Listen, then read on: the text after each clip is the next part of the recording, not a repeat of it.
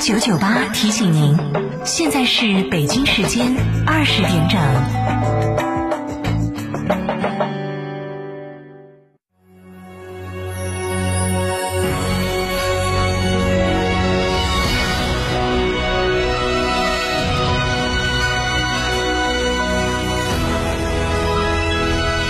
成都的声音，FM 九九点八，成都人民广播电台新闻广播。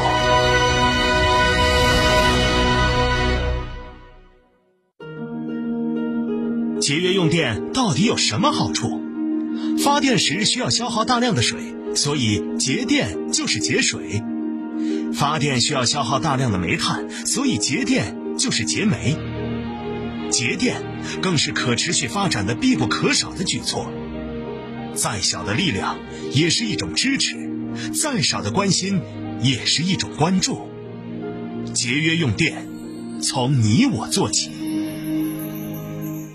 吃火锅只点一道菜，怎么选都不对。营销也要拒绝单一。电视广播新媒体方案活动发布会层出不穷，告别纠结。天成传媒独家代理成都广播电视台电视广播看图 APP 广告经营业务，详询八四三三六九五五。爸爸妈妈，我想学小主持。爸爸妈妈，我想养小兔子。爸爸妈妈，我想玩田径越野赛。我想去加工稻谷，想去搭建竹筏，想体验丝棉扎染。我想要独立。神奇小脑袋对世界充满好奇，想玩想学一次满足。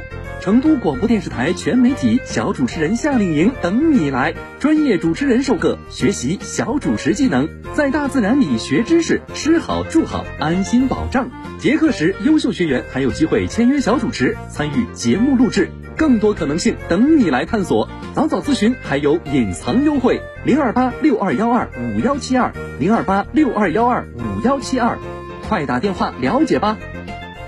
从别墅到别墅生活，山顶为您想的更多。山顶装饰十四年专注高端整装定制，微信预约五个 V 九四六五个 V 九四六，电话预约八幺七幺六六六七八幺七幺六六六七。在成都有别墅的地方就有山顶装饰。税金减半，心愿清零。十二月三十一日前购坦克三百全系车型，享购置税减半优惠，五年十次免费基础保养，至高七千元置换补贴。嘉诚坦克成都龙潭店八二八七五五三三。哈弗神兽混动版十五点三八万元起震撼上市，续航长，动力强，从此混动不止省油。即刻购车尊享至高六千元置换补贴等七重好礼，详询零二八六三个五九三九三。买哈弗到家诚。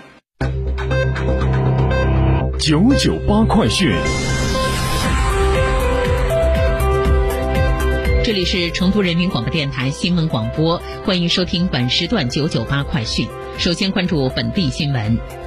今天下午，成华区发布通告，调整部分区域风险等级。自七月三十号六时起，将成华区抚清路街道浅水半岛 C 区含底商、成华区二仙桥街道泰博理想城二期一栋、五栋含底商的风险等级，由低风险区调整为高风险区。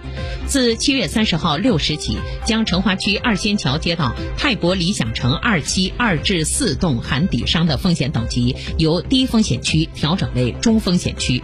自七月三十一号起，将成华区龙潭街道丛树家园一栋、成华区二仙桥街道机车厂宿舍七十一栋、成华区跳灯河街道龙湖三千城一期三栋的风险等级，由高风险区调整为中风险区。自七月三十一号起，将成华区龙潭街道从树家园二至九栋含底商，成华区跳灯河街道龙湖三千城一期一至二栋、四至五栋的风险等级，由中风险区调整为低风险区。成都市成华区除高中风险区以外的其他区域为低风险区。近期，成都成华区内有超五十家企业开展闭环生产，即一部分员工留在工厂避免流动，并继续完成生产任务。闭环生产模式也被称为防疫泡泡，这种方式能够最大程度减少疫情对于工业企业的影响，统筹防疫生产两不误。为保障流厂员工及企业需求，成都市区两级经信系统收集并协调解决闭环生产企业物资、用电、用气等问题。床垫正是成华区企业提出的诉求之一，希望能让流厂员工过得更舒适。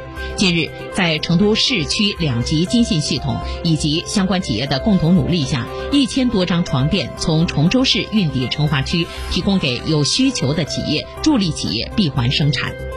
位于成华区龙潭工业机器人产业功能区的成都卡诺普机器人技术股份有限公司就收到了一批从崇州运来的床垫。